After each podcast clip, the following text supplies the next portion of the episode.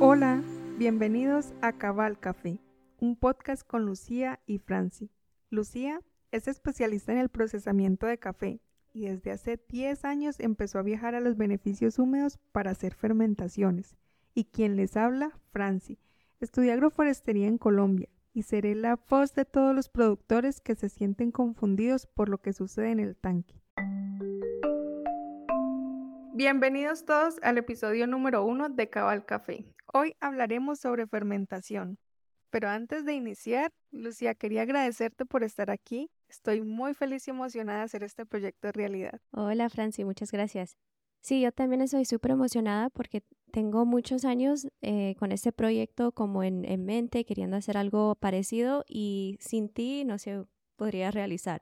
También quiero comentar que este podcast va a ser muy distinto del Making Coffee, porque en Making Coffee sí se escucha mucho de los productores. Hay muchos productores que sí son oyentes, que tienen como mucha habilidad para escuchar inglés, pero tal vez no tienen la confianza de hablar eh, de la misma manera. Entonces, eh, queremos tener este podcast más enfocado a los productores para darles esa oportunidad de tener como más fluidez para poder conversar y sí, va a ser como un podcast distinto al Making Coffee, pero ojalá que los mismos productores puedan disfrutar de los dos. Bueno, Lucía, y cuéntanos un poquito, por favor, de toda esa trayectoria tan grande y, y esa experiencia que tienes tanto en el procesamiento como con productores en diferentes regiones del mundo.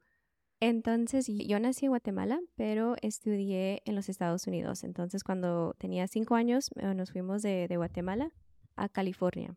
Yo estudié en la Universidad de UC Davis para vino. Entonces, en el 2007 fue mi primera uh, vendimia, que se dice para, eh, cosechar uvas para procesar a vino. Entonces, yo trabajé nueve años en la industria de Napa Valley en procesos de vino. Y en el 2014 empecé a trabajar por una empresa que se llama Scott Labs, que quería abrir el mercado de fermentación para café y para cacao. Y yo en el 2014 empecé a viajar a diferentes beneficios en Centroamérica, Costa Rica, Guatemala, El Salvador, eh, Honduras, para ensayar, como eh, tenían un catálogo de diferentes cepas de levadura para ver cuál era más o mejor adecuada para el café y qué tipo de resultados salían de esos sabores. Entonces, eh, a partir del 2016, ya empecé a trabajar de la misma forma, de visitar diferentes beneficios, pero de una manera independiente, ya no por parte de la empresa, ya no quería como vender o empujar esa levadura, porque me di cuenta que aunque la levadura es un, una herramienta muy fuerte y muy útil para mantener como la consistencia, para mejorar el café, tener una mejor taza, desarrollar diferentes sabores en el café, no era el problema como más grande de muchos de los productores. Siempre habían otras cosas como problemas con las máquinas o con la calidad de la cereza, eh, del secado, o sea, había muchas cosas que quería hablar que no tenían que ver con la levadura. Entonces, eh, en el 2016 decidí de dejar trabajar con, con Scott Labs y desde ahí empecé a trabajar, pero de una manera independiente. Los productores me contratan tengo clientes en Centroamérica, en Sudamérica, en África y en Asia tengo clientes virtuales. Entonces, lo bonito es que tengo la oportunidad de visitar muchos productores y de tener información de cómo lo hacen en diferentes culturas, diferentes países, con diferentes recursos, porque es muy probable que alguien ya encontró la solución y solo es como prestar diferentes soluciones de, de otros países Wow, resulta muy interesante porque como dices, poder tomar todas esas soluciones de otras regiones y de diferentes países que comparten el mismo objetivo se convierte como en la mayor ganancia. Y antes de empezar a hablar de fermentación, Lucía, me gustaría hablar de la forma como vemos el café. Es común iniciar las conversaciones hablando del procesamiento, del secado, de las mejores curvas de tostión, pero se nos está olvidando o estamos iniciando a mitad de camino porque deberíamos tener en cuenta también todas esas prácticas agrícolas que vienen detrás del fruto. Sí, yo creo que también ese, me, encanta empezar con ese punto porque creo que es una mala costumbre que prestamos de la cultura americana, de los tostadores americana y de, Europa, que prestamos de los tostadores porque la manera de ver el café de ellos, como hace 30 años, como al principio de la, del specialty, era que el café verde, el café oro, es una materia prima que se puede intercambiar y que el sabor, el, como el valor agregado, viene de los tostadores y la manera que están tostando el café. De hecho, aún hablando de los procesos, que es como mi, fortaleza y es, es mi vida, eh, fermentación, cafés lavados, estamos poniendo como más énfasis, más enfoque en estos procesos de honeys, de eh, carbónica, eh, fermentación anaeróbica, todos estos procesos y igual creo que estamos cometiendo el mismo error de no pensar en la nutrición de la planta y que todo empieza desde ese punto. Entonces, en, los próximos episodios, durante todas estas conversaciones, vamos a enfocarnos en el proceso porque eso es como mi, educación, mi, mi background, pero no quiere decir que no valoro el trabajo del campo.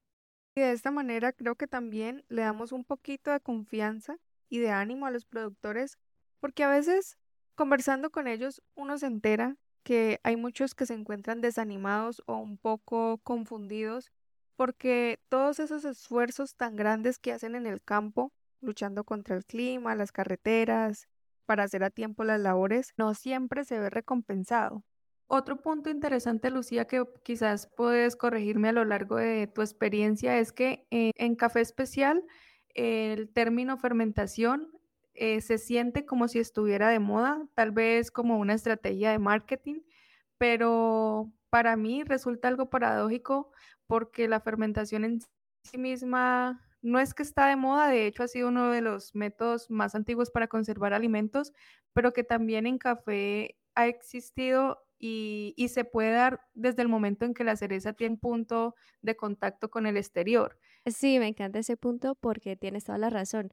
Eh, escucho preguntas de productores que, piden, que quieren empezar a, fermentar su café y cómo pueden empezar a fermentar. Y la buena sorpresa es que ya lo están haciendo. Casi todos los productores en todas partes del mundo están fermentando su café, pero lo están haciendo a ciegas. La única excepción sería cafés que se están eh, quitando el mucílago con máquina, con esos eco-pulpers que se usa agua y fricción para quitar el mucílago y se va directamente a lavar. Pero ese, ese proceso es, es nuevo. Ese es el proceso de no fermentar, es más innovador que el proceso de fermentar, porque eso solo existió cuando, cuando sacaron esas máquinas, no sé, hace 15 años.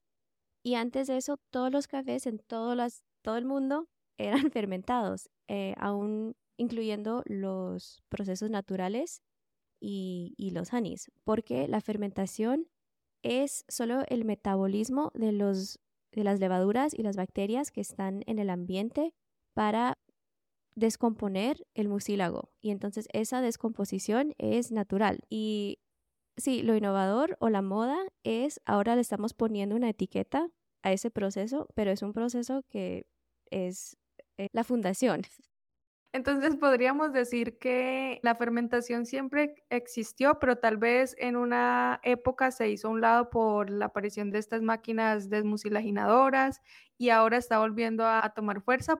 Y otra influencia es que ahorita se está hablando de, ese tipo de café en Centroamérica, en Sudamérica, y en esas culturas no estamos acostumbrados a comidas fermentadas, pero los consumidores en los Estados Unidos o especialmente en Europa están muy acostumbrados a comidas fermentadas, la kombucha, el yogur, porque en estos países más fríos eh, sabemos que hay un invierno y a veces un invierno súper fuerte donde no se puede eh, crecer comida todo el año. Entonces, eso es solo algo para tener en cuenta que muchas veces cuando yo escucho esas conversaciones de consumidores y de productores hablando de fermentación, estamos usando la misma palabra, pero tenemos contextos muy, muy diferentes y a veces cada persona tiene su propio punto de vista de fermentación, están usando esa palabra, piensan que la otra persona los entiende o, están usando la misma y no, muchas veces es como lo opuesto. En otras industrias, por ejemplo, el vino, el pan o la cerveza, sí es necesario que ocurra la fermentación para obtener el producto, pero en el café podemos tener café con o sin fermentación.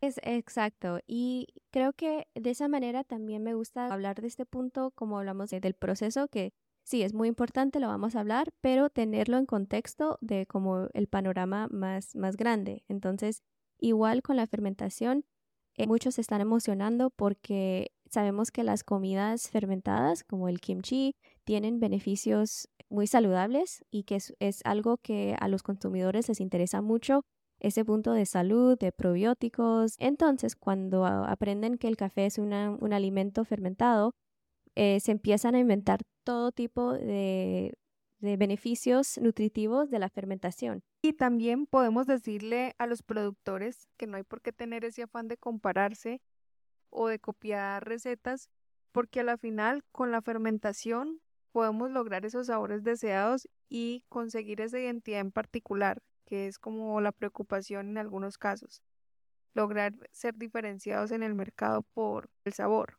Sí, eh, la comparación nunca nos hace sentir mejor. Es como algo para dejar en, en muchas partes de la vida, no solo en el café. Y hay muchos factores que dan la característica de, de, la taza, no solo el proceso, el tipo de fermentación, los microbios que están presentes, pero también la variedad, el nivel de nutrición, todo el esfuerzo del campo y también en el otro lado de la cadena, la manera que se hace el tueste, la manera que se prepara el café. Y en este punto, lo mejor que cada productor podría hacer es catar su café, conocer las características y partir de esa línea base para ahí sí empezar a planear su fermentación y ver a dónde quiere llegar. Total, y ese es el punto como el más básico, no el primer punto, pero el punto cero. Tenemos que arrancar del punto de, los productores que están catando su café. O por lo menos no, no, no tienen que catarlo como Q-graders y tener como el puntaje, pero por lo menos que están consumiendo, que están preparando su café y tomándolo todos los días para familiarizarse con esos sabores y los atributos y después saber qué les gustaría cambiar.